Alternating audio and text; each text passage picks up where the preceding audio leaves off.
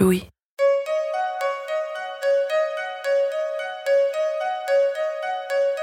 Dans Mon désir le plus ardent, roman de l'auteur américain Pete Fromm, Maddie et Dalt vivent une histoire d'amour passionnée et passionnante.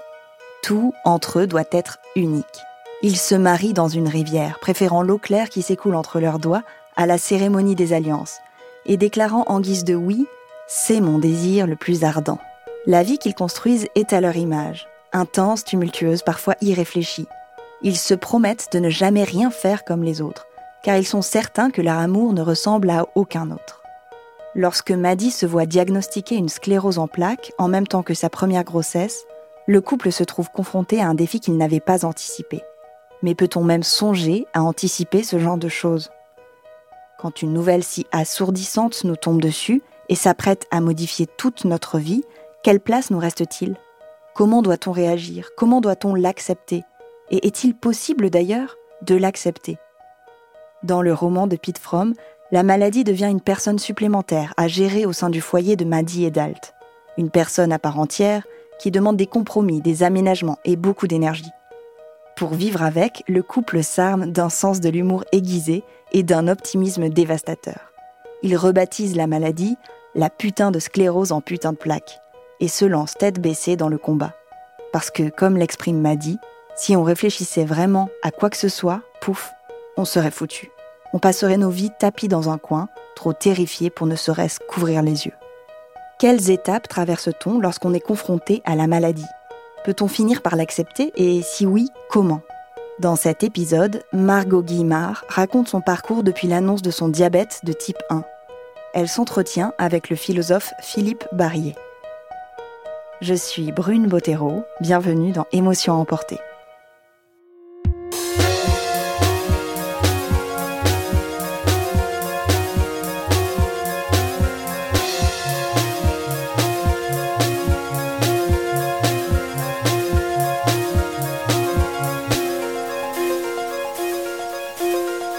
printemps 2014, en l'espace de quelques semaines, je perds 12 kilos alors que je mange deux fois plus que d'habitude. Je suis assoiffée en permanence alors que je bois plus de 6 litres d'eau par jour, mais je réfléchis pas trop. Je trouve ça plutôt chouette, cette nouvelle silhouette. J'ai 23 ans, j'ai toujours été en parfaite santé jusque-là, je ne me pose pas plus de questions que ça. Jusqu'au soir où je me retrouve aux urgences et où l'on m'apprend que j'ai une maladie chronique, auto-immune, une nouvelle maladie pour la vie, le diabète de type 1. Le temps de quelques phrases et la sensation que le ciel vous tombe sur la tête. Des phrases comme Vous ne pourrez plus vivre comme avant, vous allez devoir contrôler en permanence votre glycémie, vous allez devoir vous faire vous-même plusieurs piqûres par jour, faire attention à ce que vous mangez, à l'heure où vous mangez, mais aussi des phrases comme Il faudrait envisager de trouver un métier stable, ou encore Vos futures grossesses seront compliquées le temps de quelques phrases, et c'est comme si on disait à tout mon corps, ma santé, mon être tout entier que ça y est, j'en avais assez profité. Que tout ça, c'est derrière, qu'il faut dire adieu à tous ces projets de voyage, ces rêves professionnels un peu fougueux, adieu à la légèreté, à l'improvisation, à la simplicité. S'en suivent des mois d'apprentissage purement technique pour comprendre comment gérer ce qui se passe dans le corps, avec comme l'impression de préparer un bac S, mais il y a aussi et surtout eu pendant des mois, voire des années, peut-être encore maintenant, un travail plus abstrait, plus complexe, celui de l'acceptation de cette nouvelle.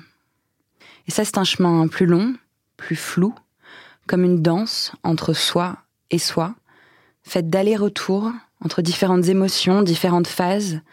Il y a les moments où on a la sensation d'avancer, voire de grandir, et puis il y en a d'autres où on se sent accablé par la fatigue morale, physique, où on ressent tout un tas d'émotions négatives, un mélange de colère, d'injustice, de culpabilité ou d'impuissance, où on a simplement envie de baisser les bras. Au fil des années, j'ai rencontré beaucoup de personnes atteintes de maladies chroniques. À l'hôpital, à travers des stages, sur des forums Facebook, dans des groupes de parole, et toujours ce même thème qui revient. Celui de la variabilité des émotions, au jour le jour, tous ces allers-retours entre les moments où on a l'impression de bien vivre avec la maladie et d'autres euh, non. Alors, j'ai eu envie de raconter et d'analyser ces étapes et ces phases que nous traversons en tant que malades, et surtout de prendre du recul et de tenter de comprendre pourquoi est-ce que c'est si difficile d'accepter de vivre avec une maladie chronique. Pourquoi est-ce qu'on a la sensation que notre relation à la maladie est toujours quelque chose d'instable, de changeant, de mouvant? Est-ce qu'il y a des étapes importantes dans cette recherche d'acceptation? Et est-ce qu'on peut vraiment parler d'acceptation quand on parle de la maladie?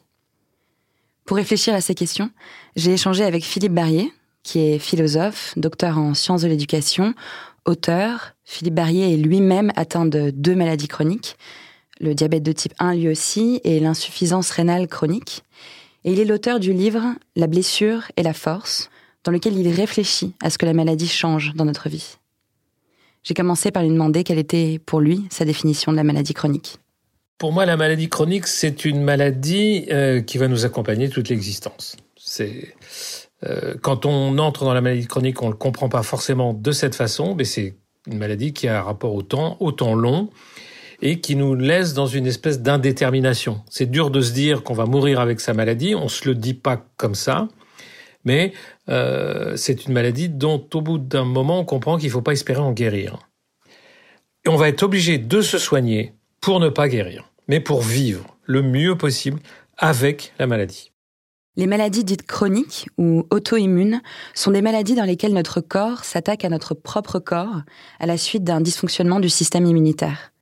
En France, on compte pas moins de 10 millions de personnes atteintes par ces maladies. Ça représente près d'une personne sur six.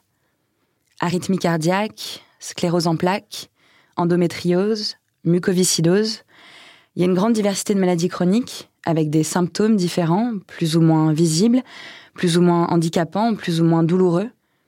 Et souvent, on ne naît pas avec ces maladies, ou du moins le diagnostic arrive plus tard dans la vie. Il y a donc un avant et un après. Et dans l'après, tout le quotidien est chamboulé, ce qui amène d'une certaine manière une charge mentale. La maladie est d'une certaine façon ce qu'on appelle une charge mentale aujourd'hui. On parle beaucoup de la charge mentale euh, dans des travaux ménagers, donc qui, qui, historiquement malheureusement est un combo aux femmes. Enfin, j'allais le mettre au passé, malheureusement c'est pas tout à fait vrai. C'est un poids vraiment mental, c'est-à-dire des préoccupations euh, dont on peut pas se défaire. C'est-à-dire qu'il faut aller au bout de la problématique. Il faut savoir ce qu'on va manger ce soir, et donc il faut s'en occuper, c'est-à-dire faire les courses et puis faire la cuisine euh, bah c'est la même chose avec la maladie. C'est-à-dire, euh, il faut savoir comment je vais traiter ma glycémie. Euh, alors, ce matin, ce midi, cet après-midi, ce soir, cette nuit. Donc, la charge mentale, elle est constante. Mais de même qu'on mange tous les jours, on se soigne tous les jours. Donc, c'est quelque chose dont il faut savoir qu'on n'a pas de vacances. Vivre avec une maladie chronique, c'est vivre avec la responsabilité constante du bon déroulement de sa santé on doit s'en occuper consciencieusement, vérifier qu'elle va bien, s'assurer qu'on n'est pas en train de s'abîmer un peu plus. C'est un état de conscience constant, ce sont des soins constants, c'est la recherche constante du bon équilibre. Il y a ce livre de la philosophe Claire Marin qui m'a beaucoup touchée. Il s'appelle Hors de moi, et dedans elle parle de sa relation à ses plurielles maladies chroniques. Et elle écrit notamment La musique est comme la maladie elle n'autorise pas qu'on la suive distraitement. Elle exige une attention constante. Elle ne s'accorde pas avec n'importe quelle humeur. Être malade, c'est comme être obsédé par un même refrain agaçant, par une mélodie entêtante, qui accompagne chacun de nos sentiments, qui nous interdit d'être vraiment présents à nos pensées, qui colonise notre intériorité. Je trouve ce parallèle entre musique entêtante et maladie assez juste, et personnellement, je vois plutôt la maladie comme une sorte d'épée de Damoclès au-dessus de soi. Car souvent, avec les maladies chroniques, il y a à la fois le poids d'une bonne gestion de la maladie au présent, mais aussi le poids d'une bonne gestion pour le futur. Par exemple, pour les personnes diabétiques, il faut faire attention de ne pas tomber en hypoglycémie, parce que les symptômes sont très désagréables. On se sent particulièrement faible, au point d'avoir du mal à se tenir debout, à parler, à penser. Nos gestes ne sont pas très coordonnés, on peut avoir des bouffées de chaleur, on peut même tomber dans le coma.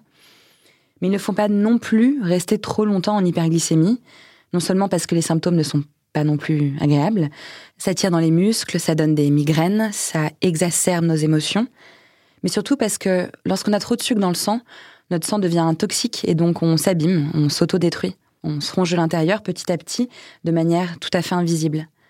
Et ça, c'est une des caractéristiques de plusieurs maladies chroniques. C'est le poids des risques que l'on encourt si on ne se soigne pas assez bien, tous les jours, sur le long terme. À petit feu, on s'abîme de l'intérieur, et de là peuvent naître tout un tas d'autres maladies et complications, comme des cancers, la cécité, des amputations, et j'en passe. Tout à coup, on doit dédier du temps, de l'énergie, de l'espace mental, on doit repenser notre organisation pour quelque chose de tout nouveau.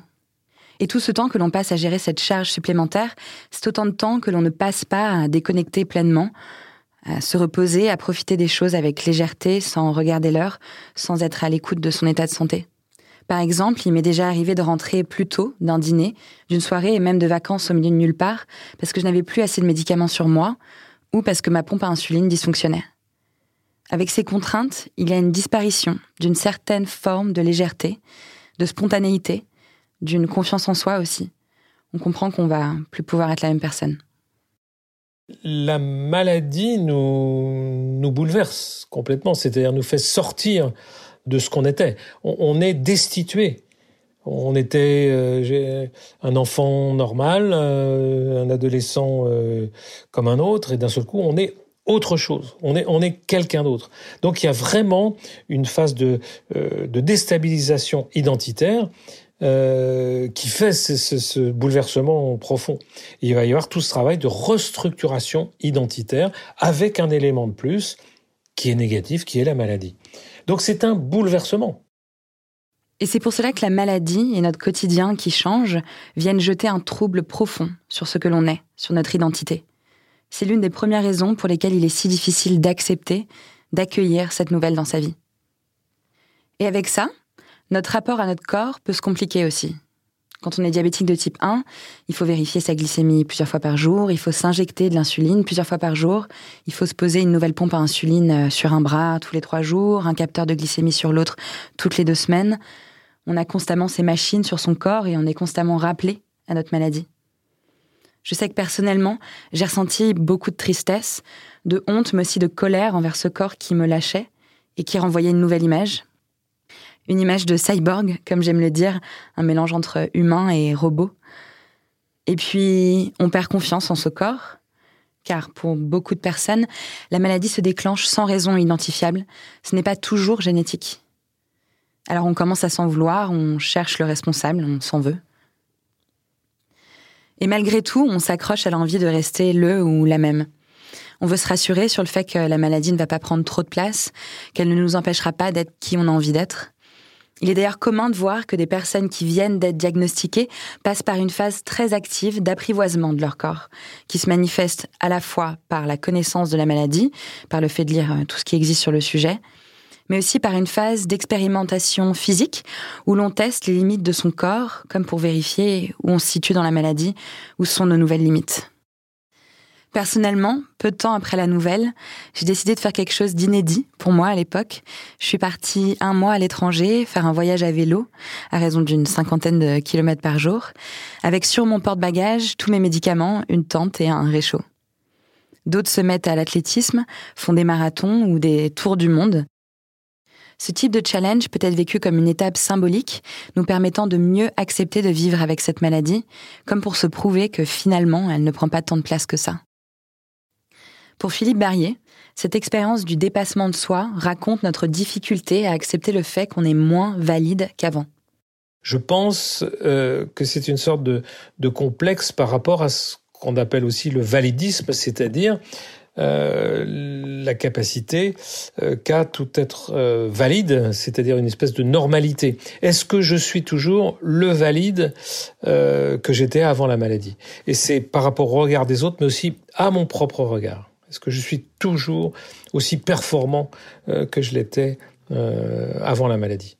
Pour moi, c'est l'explication essentielle de cette espèce de, phénomène, ce besoin de se prouver à soi-même qu'on est toujours, d'une certaine façon, le même, c'est-à-dire une personne valide.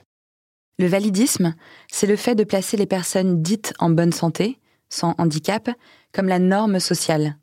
C'est la domination, même involontaire, des non-malades sur les malades.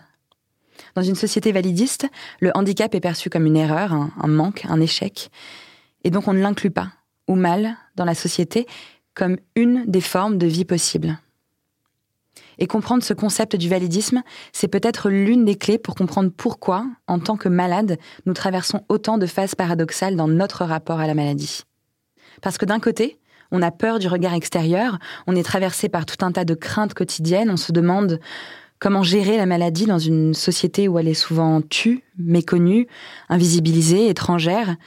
On se demande si on risque de passer pour quelqu'un de plus faible ou de moins fiable si on parle de la maladie à ses collègues. On se demande si on trouvera du travail plus difficilement désormais. Mais aussi, est-ce qu'on risque d'être moins belle ou moins beau dans les yeux d'un amant lorsqu'il ou elle verra euh, notre capteur de glycémie euh, sur la peau? On se demande euh, si ce qu'il y a dans le regard des gens, c'est de la peine ou de la pitié. Mais ce qui vient peut-être encore plus complexifier notre rapport à la maladie, c'est le fait que nous ayons nous-mêmes, en tant que malades, intégré l'absence de représentation ou les représentations négatives de la maladie. Dans la société les...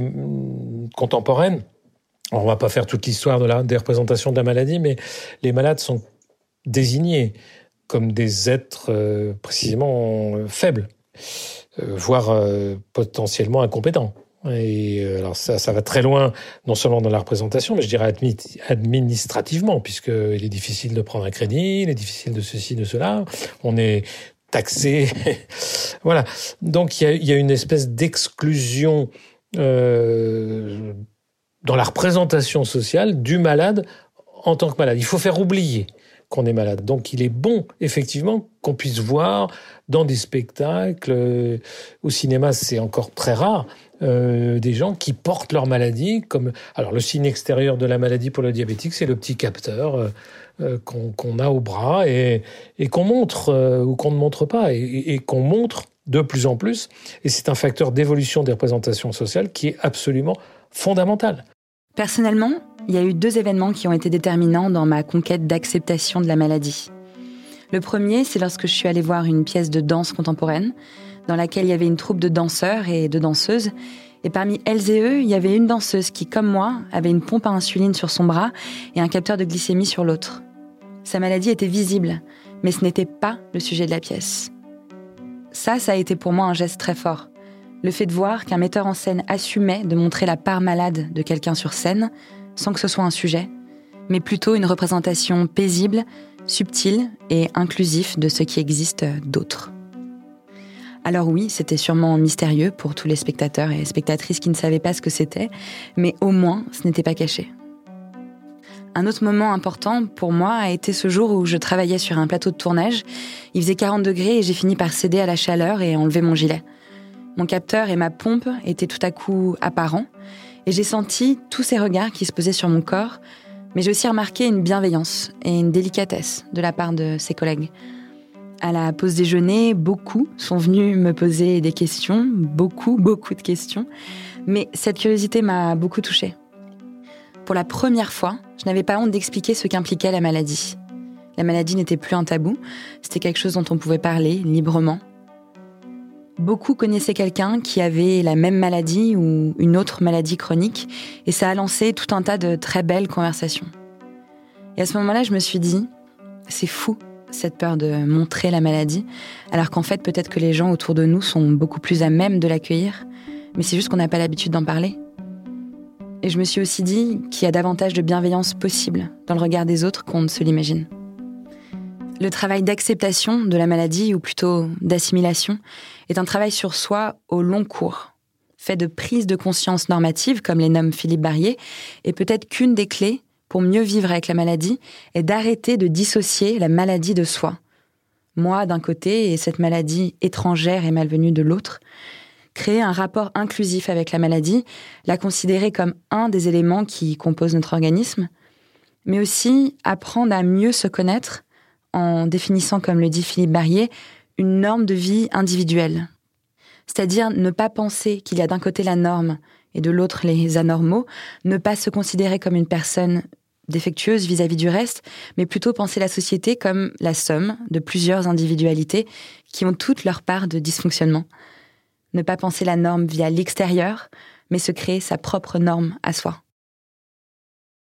Je pense que quand on est malade, on, peut procéder par des prises de conscience progressives, que j'appelle dans, mon travail les prises de conscience normatives, c'est-à-dire de la nécessité interne d'une norme. C'est pas une norme qui nous est imposée comme un devoir de l'extérieur, mais on va découvrir qu'on est mieux euh, en faisant ci plutôt que ça. C'est ce que j'appelle euh, la prise de conscience normative, une norme interne. C'est-à-dire que voilà, si je fais ça, euh, si je fais un peu de, sport, bah, je me sens mieux. Si je mange ça plutôt que ça, je me sens mieux, etc.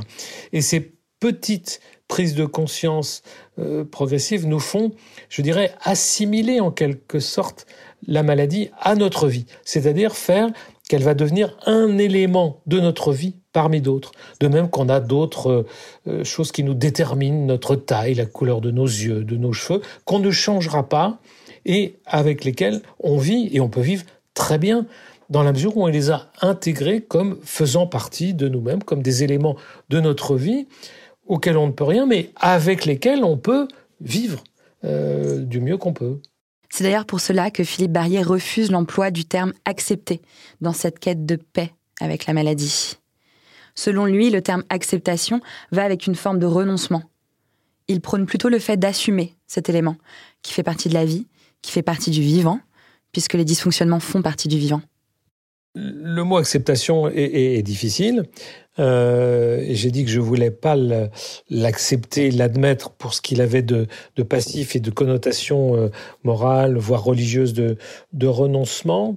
Je lui préfère le mot assumer. Assumer, c'est prendre aussi la part de négatif de quelque chose qu'on va accepter de porter en soi, comme faisant partie de soi.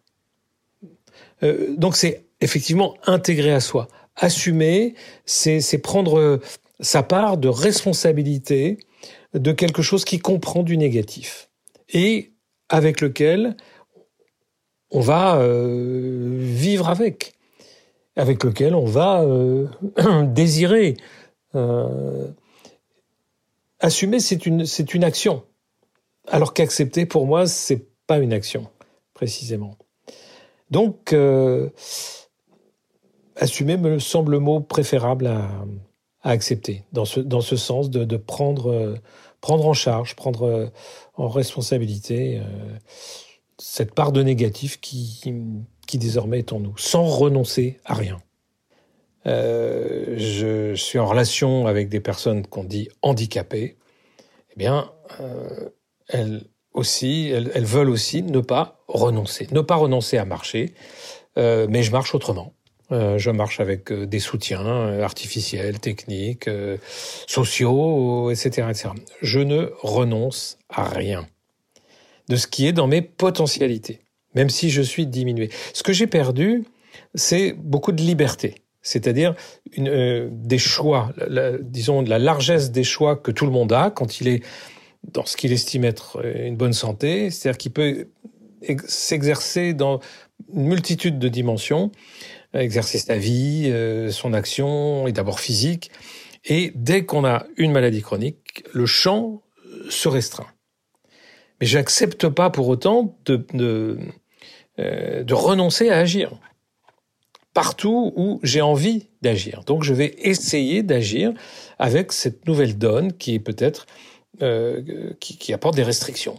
Il faut selon lui prendre conscience de ses nouvelles limites et assumer le fait que non, je ne suis pas toute puissante et comprendre aussi que personne ne l'est. Tomber malade, c'est pas faire le deuil de la santé. Pour moi, tomber dans la maladie chronique, c'est pas faire le deuil de la santé, c'est faire le deuil d'une certaine forme de la santé. Et il y a des philosophes euh, qui expliquent ça mieux que moi, comme Georges Canguilhem, dans le normal et le pathologique, par exemple. La maladie est un autre mode de la santé. Hein. C'est une autre normalité avec des normes réduites, restreintes et uniques euh, qui nous contraignent à beaucoup de choses. On ne fait pas le deuil de la santé, on fait le deuil de ce que les gens appellent la bonne santé. Mais on, peut bâtir, élaborer une autre forme de santé avec la maladie. Par contre, on fait le deuil d'un peu de liberté, voire de beaucoup de liberté. On doit malheureusement renoncer à la toute-puissance qu'on s'imagine avoir lorsqu'on est en bonne santé. Sauf que c'est aussi une illusion, même pour les personnes en parfaite santé.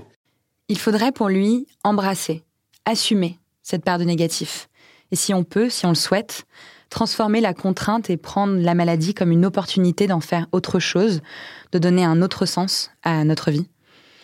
C'est une opportunité de prendre soin de soi et de repenser notre rapport à cette identité qui change rapidement, notre corps qui change lui aussi. Il fait le parallèle entre les contraintes de la maladie et les contraintes que peut avoir un ou une artiste lorsqu'il ou elle réalise une œuvre. En art, par exemple, la contrainte, euh, elle est bénéfique. On s'appuie sur une contrainte pour soit la dépasser, soit en faire quelque chose de, créatif. C'est-à-dire qu'on doit toujours être amené à être créatif. Mais dans notre vie, moi je trouve que, de même que la médecine, le, soin qu'on se donne à soi-même doit devenir une espèce d'art. C'est-à-dire on va apprendre des choses techniques et on a un appareillage technique qui est bien plus agréable, bien plus performant que quand j'ai commencé où c'était abominable.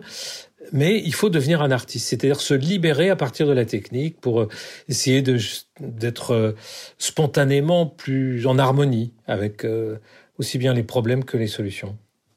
Il faudrait presque voir la contrainte comme quelque chose qui nous pousse à être créatif et à penser consciemment le sens que l'on veut donner à nos actions, la manière de gérer notre énergie, notre temps, et ainsi tenter de trouver l'endroit où elle nous donne, à titre personnel, intime, une nouvelle force. On peut penser que la maladie peut être aussi une, force, c'est-à-dire euh, euh, quelque chose qui va nous permettre de redévelopper des potentialités auxquelles on n'avait pas songé.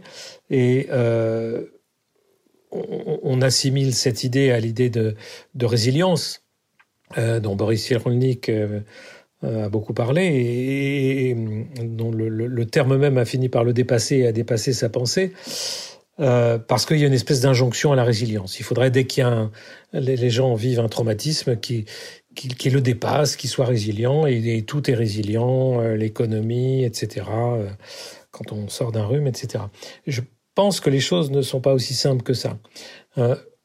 un traumatisme, un choc comme la maladie, peut être l'opportunité d'essayer d'en faire autre chose, comme tout obstacle qui nous permet d'avoir peut-être le désir de le franchir. Mais tout le monde n'a pas forcément ce désir ou n'est pas en mesure de le franchir. Donc il n'y a aucune, euh, aucune injonction, aucune loi morale qui nous impose d'être résilient. Euh, il me semble simplement qu'il est possible avec les ressources qui sont en nous et que euh, j'ai appelé dans mes ouvrages l'auto-normativité, c'est-à-dire la capacité à déterminer soi-même une norme de vie, une norme de santé qui soit un, compromis entre les différentes normes biologiques, sociales, éthiques, etc., qui nous permettent de trouver une voie, un chemin pour être euh, le plus en harmonie avec soi-même, avec les autres et avec le monde. Et c'est un travail, mais euh, c'est pas du tout un automatisme. Euh, c'est pas quelque chose vers lequel on va être conduit parce qu'on est malade. C'est un choix qu'on peut faire s'il y a autour de nous et en nous des éléments qui nous permettent de le tenter. Alors, euh, euh, l'éducation, la fréquentation des arts, de la littérature, de la philosophie nous donnent des points d'accroche qui peuvent nous, nous permettre d'aller dans, dans ce sens, de, de, travailler à, notre, à une harmonie nouvelle avec le traumatisme, avec la, la maladie. Mais c'est pas du tout un automatisme et encore moins un devoir. Mais c'est une chance. Personnellement, je l'ai ressenti cette injonction à la résilience et une impossibilité de trouver une demi-mesure. Quand j'ai été diagnostiquée, j'ai eu la sensation que si je ne me montrais pas combative envers ces contraintes qu'impose la maladie, je serais perçue comme une victime. Alors je me suis très vite positionnée à l'opposé, comme, avec tous les guillemets du monde, une guerrière, c'est-à-dire une personne qui se bat contre sa maladie, qui ne se fait pas écraser par elle. J'ai pas tout de suite su comment vivre avec elle. Il m'a fallu du temps pour trouver l'endroit où je me sens plutôt bien, en harmonie, en incluant cette part de négatif en moi, mais sans avoir à prouver la nécessité de me surpasser. Et aujourd'hui, je peux identifier les endroits où cette nouvelle maladie m'a donné une nouvelle force, m'a invité à repenser mon rapport au monde que ce soit dans mon travail ou dans mon intimité, dans mes choix. J'ai besoin plus qu'avant de faire des choses qui ont du sens, des choses qui touchent à l'intime et à la beauté. Je suis aussi plus à l'écoute de mon corps, je prends beaucoup plus soin de lui qu'avant, et je prends aussi beaucoup plus soin des relations qui comptent pour moi. Peut-être pour mieux vivre avec la maladie, faudrait-il se questionner sur la relation qu'on entretient avec elle. Essayer de voir s'il n'y a pas des points communs entre cette relation-là et celle que l'on a vis-à-vis du monde, des autres, de notre travail, de nos relations intimes. Finalement, notre rapport à la maladie ne raconterait-il pas notre subjectivité, notre individualité? Est-ce qu'il n'y a pas des similitudes dans nos manières de réagir, de nous positionner? Le rapport subjectif à la maladie est, extrêmement changeant euh, d'un jour à l'autre. Mais euh, je ne sais pas si c'est très différent du rapport à tous les problèmes euh, de la vie. c'est peut-être plus exacerbé dans la maladie, comme les émotions sont plus exacerbées et l'instabilité plus grande parce que la maladie nous met dans une certaine instabilité, en particulier le, euh, diabète. Euh, moi, j'ai d'autres problèmes dans la vie que la maladie. Par exemple, je ne sais pas, mon rapport à mon travail, mon rapport à l'écriture. Un jour, il est positif, je suis enthousiaste. Un jour, il est négatif, je me dis que je fais que de la merde. Et je ne m'en défais pas. C'est-à-dire que le, problème est toujours devant moi et tous les jours. Et autant que j'écrirai, un jour je considérerai que ce sera bien, le lendemain je considérerai que je suis nul, mais je continue d'avancer parce que j'ai envie d'écrire. Alors on n'a pas envie d'être malade, mais on a envie de continuer à vivre. Et la maladie est toujours là comme à la, cet, obstacle ou du moins ce, ce, ce, quelque chose qui est qui est en nous, contre nous, euh, avec lequel on est, toujours en train de se coltiner. Donc, euh, c'est presque comme avec un conjoint qui un jour nous énerve, euh, le lendemain nous enchante, quoi. Notre rapport à la maladie est changeant d'un jour à l'autre, et c'est vrai que ça aide de vivre avec une certaine forme de souplesse face à la rigidité qu'implique la maladie. Ça peut tout simplement commencer par arrêter de s'en vouloir de ne pas tout faire parfaitement, mais aussi de ne pas toujours prioriser la maladie. J'ai pour finir demandé à Philippe Barrier s'il pensait qu'il était possible d'atteindre un jour, à force de travail sur soi, une forme de paix avec la maladie, ou du moins avec ce qu'elle implique de contraignant. C'est pas la paix perpétuelle. Je ne crois pas à l'existence de la paix, pas plus qu'à l'existence de l'équilibre. C'est ce que j'appelle l'harmonie. C'est-à-dire que l'harmonie, ça bouge il y a de l'harmonie parce qu'on est au bord de la disharmonie, de du désaccord ou de la discorde. Et c'est cette espèce de, fil de, tension, mais qui fait aussi le goût, qui fait le goût de vivre. Je veux dire, c'est pas moi le paradis, ça me fait peur. Je veux dire quelque chose où tout serait constamment toujours bien. Euh, je pense qu'on s'ennuierait. Donc c'est l'harmonie, c'est la richesse, c'est des, des tons différents qui arrivent à s'harmoniser par, euh, par une habileté, par un, par un art, au fond, par un art de vivre. Je pense que euh, on peut être en paix avec la maladie si on développe cet art de vivre avec la maladie, c'est-à-dire avec du négatif en nous qu'on connaît pas à fond parce qu'il y a une part mystérieuse, comme il y a une part mystérieuse dans la vie comme dans la mort, mais précisément cette espèce de conscience supplémentaire qu'on a des puissances qui font, qui font la vie et avec lesquelles ben, on, va pouvoir euh, danser, c'est peut-être un peu léger, mais euh, vivre euh, le plus harmonieusement possible.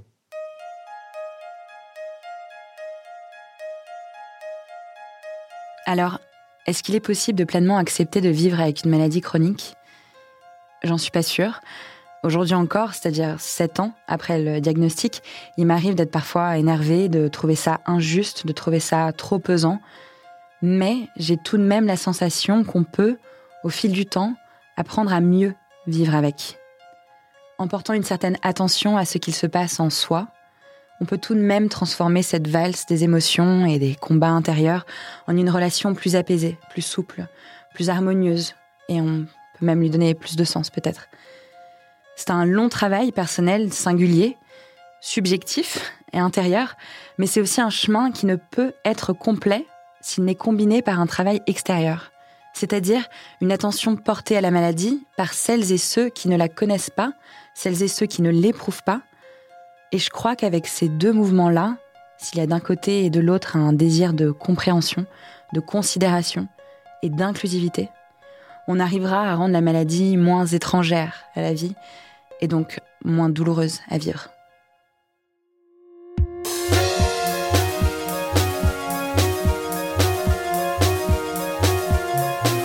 Venez d'écouter Émotion à emporter. Cet épisode a été tourné par Margot Guillemard. Elle a également fait le montage avec l'aide de Maude Benakcha, chargée de production d'émotions. Nicolas Degélis a composé la musique du générique et c'est Jean-Baptiste Aubonnet qui a réalisé et mixé cet épisode. Si vous souhaitez en savoir plus sur l'acceptation de la maladie et du handicap et comprendre ce qui la rend complexe, nous vous recommandons d'écouter Singularité, un podcast Voix des patients développé avec les équipes Louis Créative et qui fait entendre des témoignages de personnes qui vivent avec l'hémophilie. Émotion est un podcast de Louis Média, également rendu possible grâce à Maureen Wilson, responsable éditoriale, Marion Girard, responsable de production, Mélissa Bounois, directrice des productions, et Charlotte Pudlowski, directrice éditoriale. À bientôt!